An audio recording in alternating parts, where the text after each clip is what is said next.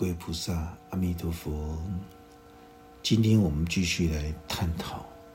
地藏经》密码。我们今天进入到分身集会品第二，这也是我们进入到第三十四堂课。我们进入分身集会品第二，这个时候经文告诉我们：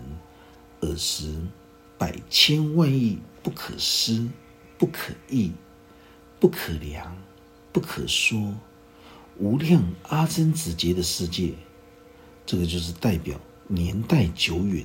无法计算的一个时间跟空间。如果我们今天将世界的每一粒尘沙形容成一个世界的时候，那么无量无边的世界将会多到难以计数。这就是不可思。不可议、不可量、不可说、无法计算、难以衡量的一种数字。所以，当我们将一个人来象征着一个世界的时候，那么这个世界有七十多亿的人口，这也就是代表七十亿的世界。从我们这里就可以去体会，每一个人活在这个世界上最基本的欲望。就是食色睡名利。那么，当我们贪食贪色的时候，大家就会发现到，贪食贪色是人性最基本的动力跟欲望。当我们在追求生存的需求的时候，我们还必须要去追求心灵上的一种提升。这就是《博瑞心经》里面告诉我们的：哦，心。与物的一种平衡，就是当一颗心一颗心去接触到物质界的时候，所以当一个人的活在娑婆人间，能够在贪食贪色的过程里面觉知关照，而且当你想要更进一步的去体会心灵之道的时候，这就是地藏王菩萨要教化的对象。也是分身集会品最重要的一种基本概念。世间人对物质欲望的贪求，那是永无止境的。所以有一些人，他活到老，他还是一样缺乏智慧，因为他放不下这种分别得失的心。也有一些人不是这样子。当他们在贪食贪色的物质世界里面生活久的时候，他们会觉得心灵非常的空虚不安，毫无任何的清安法喜，也缺完全缺乏那种踏实之性，因为没有任何人可以拥有这个虚幻世间的任何东西，于是就有一些觉醒的人，他们会想要。来追求心灵上的一种清安跟踏实。当他们的心中想要追求心灵的提升的时候，这就是代表他们已经来到了心轮刀立天宫的部位。这就是分身集会品里面叙述所有地藏王菩萨的分身，他们全部都来到刀立天宫心轮的地方。这些人就是在贪食贪色的过程里面，他们深深的觉得心灵不够踏实，他们想要追求心灵踏实的一种提升，所以全部都会聚集在心轮的部位。这个心轮的部位就是物质界跟精神界的一种转捩点，因为他们准备要转凡入圣，进入修行之道。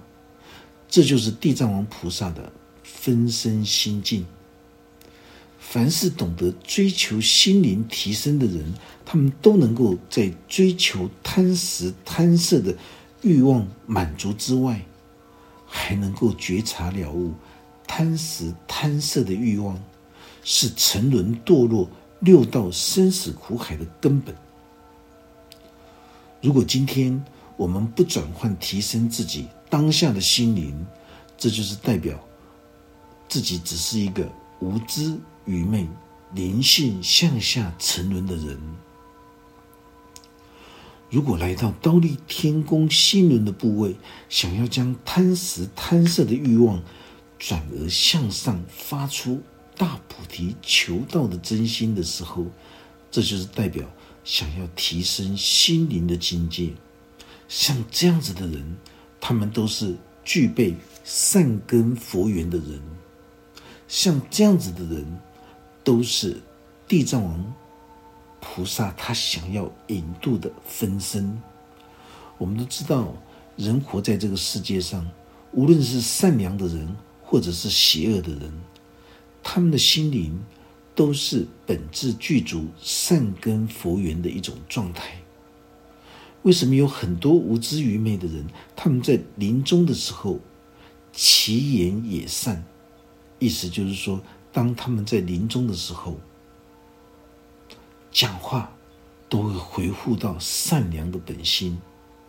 因为临终的时候，他们才觉知到所有邪念欲望根本带不走啊，所有的自私自利也带不走，所以他会觉得自己的自私自利跟五根六识即将要临终解散了，所有心中的这种欲望的满足。包括偏激的想法，即将烟消云散，不复存在。这个时候，他已经回归到自己内在天地良知了，所以他才会在临终往生的时候，他所讲的话都是亲近本觉所流出，呃，就亲近本觉的这种、这种、这种心地所流露出来的。这种真实言语，所以一般人在临终往生的时候，其言也善的意思。为什么无知愚昧的人，他们不能够在生前的时候就见到了自己的天地良心？为什么他们在生前的时候不能够其言也善？因为他们的生命顽固执着在五根六识里。虽然具足善根佛缘，但是在行持一切无知愚昧的邪恶的时候，他们就会觉得心神不安，心灵不快乐，这颗心也不踏实。于是他们就会向内在的心灵去探索。第一步，他们就会来到刀立天宫的心轮部位。准备聆听本师心佛的这种说法。如果当一个人活在这个世界上，你只求保暖私欲，你只会追求物质欲望的满足的时候，那就是代表着你只是一个心灵灵性堕落的人。像这样心灵堕落的人，他们就会沉沦在自己贪食。贪色的欲望满足里，这也称之为叫做颠倒昏沉的众生。这也是代表你还沉沦在自己性欲的地轮跟口腹之欲的腹腔重轮之中。今天，只要你能够一心向道，只要你想要追求生命的真谛的时候，你就会自动自发。从自己心轮下方的贪食贪色的欲望里面挣扎锻炼，朝向抵达心轮部位，准备向上升华。如果每一位行持六度万行的修行者生存在娑婆世间，你会感觉到内心不安定，内心不踏实。而会自动自发将心灵之中所有的十恶五害的练习都抛下来的时候，也能够来协助世间众生来开发地轮的性欲锻炼，包括腹腔虫轮的口腹之欲的一种自主跟自治的时候，这就是初步发出菩提真心，朝向菩提城的喉轮前进。开发，凡是能够抵达如此心境的人，我们都可以称其为叫做地藏王菩萨的分身。所谓的分身，就是指着化身的一种形容。就是方法，就是一种化身，这是一种象征的概念。地藏王菩萨的存在，就是一种象征的概念，也可以将其解读为每一位修行锻炼、开发心轮层次的人，都能够借由心轮不断的开发到喉轮，甚至于一直到达眉心轮跟顶轮的。千叶莲华部位，而形成了最特殊的成就果位。地藏王菩萨就是象征，已经印证到顶轮千叶莲华大毗卢遮那佛这种宝座的主人。所以这些分身齐聚，他们来到新轮的倒立天宫，因为他们想要学习地藏王菩萨的微妙心法。因为他们想要开发至高无上、千叶莲华大毗卢遮那佛宝座的主人，所有的世间人在贪食跟贪色的欲望享乐之外，还能够来追求内在心灵即灭为乐的人，我们可以称他为叫做地藏王菩萨的分身。大家一定要记得。在大圣经典的博瑞智慧里面，一切人事物的描述，它都是在象征和譬喻的这种含义。所有的象征譬喻的这种含义，都是在形容着真理的所在。地藏王菩萨正是代表开发。最大成就的人，所有地藏王菩萨的分身全部来到刀立天宫汇合。这些地藏王菩萨的分身，就是在指着杀婆人间的人。所以，当他能够在贪食贪色里面觉得内心不安定，觉得内心不踏实，而且具足着善根佛缘。想要聆听本师心佛开示孝道大愿的地藏法门，而来到刀立天宫，这就是代表着他们正准备着要锻炼心灵的提升。这些人都可以称之为叫做地藏王菩萨的分身。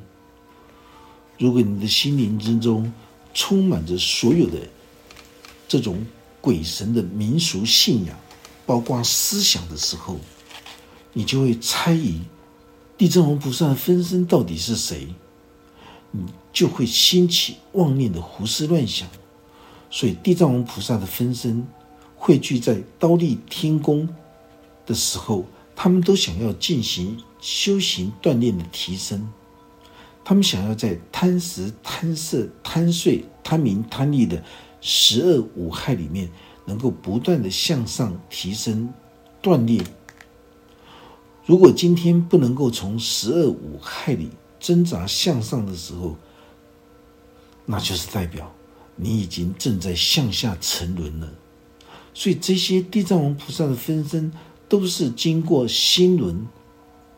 也就是善恶的转捩点的这种锻炼挣扎。这种锻炼挣扎都是从性欲的地轮开始锻炼，所以在朝向自己的口腹之欲的腹腔重轮，这些念力瑜伽的修法，最基层的脉轮都是灰色的、绿色的灵体。当行者开发到心轮完成进化锻炼之后，他就会将这些欲望。转化为求道的菩提真心，有很多发出求道菩提真心的人，因为进化不够，所以还会有一些剩余的残渣。那些残渣心垢也会为他带来日后烦恼痛苦的后遗症。法师换个角度说，所有地藏王菩萨的分身都是借由贪食、贪色的欲望来转换成熟求道的菩提真心。为什么百千万亿的地藏王菩萨的分身全部都这个寄居在刀立天宫？因为他们当然是想要向上提升自己的灵性。他们想要聆听释迦佛陀开示宇宙孝道大愿的精神，所以经典会告诉我们：以如来的威神之力，让世间众生来追求一切欲望之外的心灵提升。如来的威神之力，就是代表大自然一切善性的自极，在我们的心灵之中。本质具足，亲近如来本觉的佛性。所以，当我们从这些十恶五害的欲望恶业里面不断的艰辛挣扎向上，如果智慧不够的人，你要他放下十恶五害的练习，他当然会痛苦的挣扎。可是，当你来到心轮，发出菩提求道的真心的时候，你就会觉察了悟，所有的十恶无害，确实是一个无量无边的痛苦深渊。我们今天看到很多在贪食贪色、执迷在爱染执取的人，他们活得很不快乐，他们的心思也很复杂，因为他是处在无知愚昧的状态里，所以他会为了欲望的这种满足而心生邪恶之念。但是他并不知道，当下自己是活在邪恶的意念里面，所以这些地藏王菩萨的分身，他们都是超越十恶无害的这种欲望邪念，而来到刀立天宫的每一个人的心中，他都会拥有这种大自然一切的善性。当善性觉醒的时候。正是代表着你已经来到倒立天宫的人了，你也是准备要修学地藏法门的人。经典告诉我们，有很多人是经历了伤害打击的困境，到最后才觉悟到自己的心灵不安定。他要从这十恶五害的欲望里面，最主要的。来觉知关照生命的真谛。有一些人从小就养尊处优，就像婆罗门女一样，生在贵族的家庭，但是他们完全不懂得什么叫做伤害他人、打击他人。当婆罗门女的母亲往生的时候，她才真正的开始寻求名师的教导，来修行求道。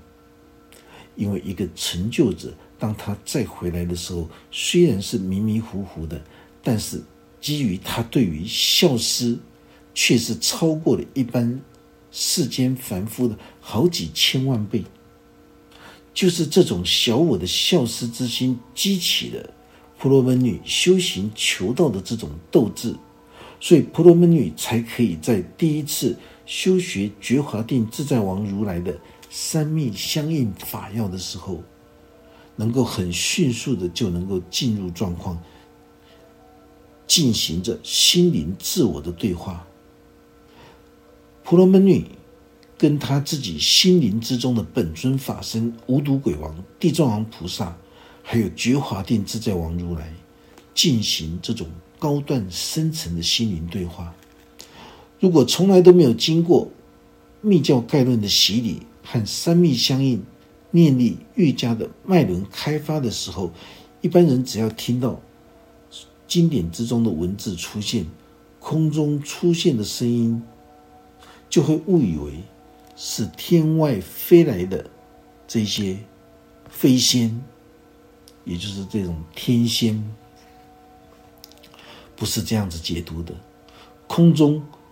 其实就是在形容我们自心的法界，也代表心灵内，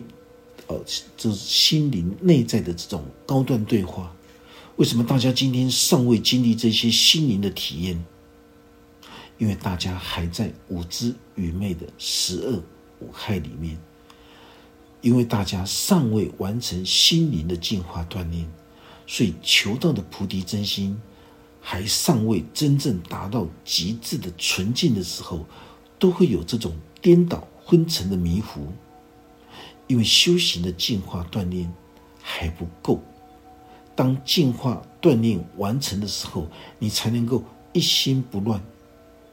才能够专注进行内在心灵的一种对话。如果你每天只会晨钟暮鼓、念经修法、诵经，但是却从来都未曾向自己的心灵去实证实修、身历其境，从自己的性欲跟口腹之欲里面去锻炼，去扎扎实实转换成求道的菩提真心。我们都知道，未曾艰苦的历练、修行、修心的过程的时候，你未曾参访善知识的指导，你根本就没有办法深入大圣密教部的《地藏经》的密意。你甚至于就会错解《地藏经》都是在讲神话故事，《地藏经》是一部伪经，连你自己都愚昧无知的。又要如何来让他人也能够解脱愚昧无知呢？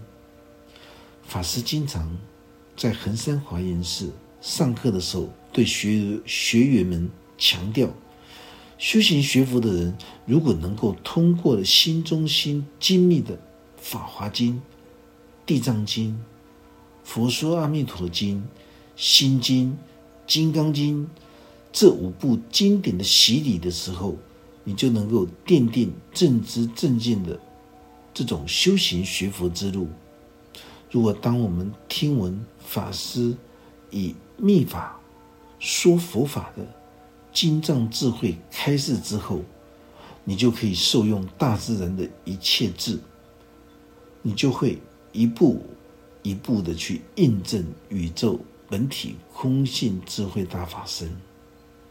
你也可以觉察了悟大自然一切山河大地，一草一木，一沙一尘，一粒米，一碗饭，一碗汤，都可以对你说法，因为你已经经经验，就是体会宇宙大地深度万象的这种显现，都能够向我们说法。这些都是象征着大自然的智慧。法师为什么说全宇宙的剧情，它都是针对法师一个人而在说法？因为全宇宙所发生的事情，包括一切物质生命、一切人事物现象的存在，都是在象征着宇宙生命最高的智慧。如果今天你能够敏锐的觉察了悟。地藏王菩萨这五个字就可以印证宇宙大地一切的人事物的时候，那么一切的生命个别体都能够对你说法，也都能够代表你的智慧悟性已经来到道立天宫，已经散发出这种菩提真心，朝向喉轮开发成就的人。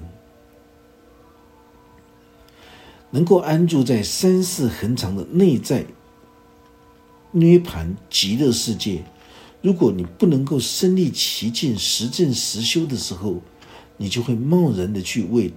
他人讲解错误的大圣经典，因为没有经过传承法脉的洗礼，包括实证实修的锻炼，你终究只能够。了解表象的认知，自己无知愚昧都无法解除，你怎么可以去解除他人的无知愚昧呢？所以有一些人他在顺境之中体悟到生命的真理，但是大部分的人都是在临终入灭的时候要往生之前，他才真正的体悟到生命的实相。因为大自然一切的善性就是如来的威神之力，有很多方面的表现方式。换个角度说，当一个人遭遇到各种灾难跟困境的时候，你就可以借机去开导他。你可以善用剧情，从中解脱出来。当然，也有很多人的这种善性，是从百千万亿那由他数，这个百千万亿的那由他，那由他数。就是在形容无量无边的数字的这种心思里，能够持守着香华来供养一切诸佛，这就是代表他们能够持守众善奉行、诸恶莫作、利益一切有情众生的良知心界，这就是持戒，这就是持守香华利益众生。也是人类善性的各种行为展现，能够持守良知心界，能够将心中的慈悲智慧来供养诸佛，这代表不只是在利益一切无知愚昧的众生，这个同时也在供养着自心清净本觉的佛性。所以，对于信仰其他宗教的人也是一样，能够持守着良知心界。能够用无私的智慧去利益他人的时候，这就是代表持守香华，供养着心中的自信佛、自信法、自信身，也代表着供养自心的上帝，供养着自心的耶稣基督，供养自心的阿拉，供养自心的阿弥陀佛。就像今天我们用责备或赞美的话。来面对他人的时候，我们就会觉察了悟。赞美的话也是一句话，责备他人的话也是一句话。既然都是一句话，为什么效果会完全不一样？这个道理，法师在《法华经密码》里面说过。这个道理就是要让修行学佛的人觉知思量。也只有智慧的权宜善巧运用，你才能够真正的去记住众生，能够协助众生解脱心灵的束缚和障碍。释迦佛陀用地藏王菩萨本愿功德经的分身集会品来开示我们引渡众生，他必须是有方法的，引渡世间众生。一定要先持守自己的良知心界。任何一个修行学佛的人，当他的心中没有办法去持守三具境界的良知心界的时候，这就是代表着没有资格去纠正他人，更无法去利益他人。引渡世间众生的第一步。就是自己本身一定要持守良知心界，然后你才能够运用智慧的言语去利益众生。智慧的言语就包括着所有喜怒哀乐的一切作为。智慧的言语绝对不是相怨跟烂慈悲。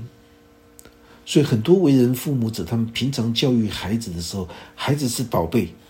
不必洗碗，不必整理居家的卧室。一切都是妈妈来，孩子只要好好读书，好好的光宗耀祖。等到孩子长大开业当医生的时候，他就忘了从小不让他受苦的老妈，百般的凌辱，百般的嘲讽，百般的不孝顺。这些都是因为自己无知烂慈悲的言行，从小到大。孩子什么事情都不会，都不用做，就是代表着你让他长不大。这是身教所造成的，不能够用烂慈悲的言行去教育孩子，要用智慧的言行去供养百千万亿那由他数的无知幼稚众生。这就是代表用智慧的言行来持守良知心界。只有持守良知心界所展现出来的喜怒哀乐的言行作为，就算是你在骂人，还是离不开慈悲智慧的这种爱语的言行范围。引渡众生，一定要先持守良知心戒，再加上智慧的言行，你才能够真正的供养百千万亿那由他数的众生佛。什么叫做众生佛？因为尚在无知愚昧的人叫做众生，但是他的心中本质具足佛性，所以他叫做众生佛。只要他能够解脱无知愚昧，远离一切妄念的时候，当下就是佛。当我们在行持菩萨六度万行的布施、持戒、忍辱、精进、禅定、智慧的时候，都能够持守良知心戒，也都能够鞭策自省，自然就会慈悲宽恕的去对待他人。你无法慈悲宽恕的去对待他人的时候，这就代表你的心中缺完全缺乏的这种慈悲的这种智慧。修行之人最重要的处事态度，就是能够以对待自己的心来对待他人。像这样子的人，都已经可以堪称为人间的圣者了。今天我们这堂课就讲到这个地方，愿佛法真理智慧与大家同在，阿弥陀佛。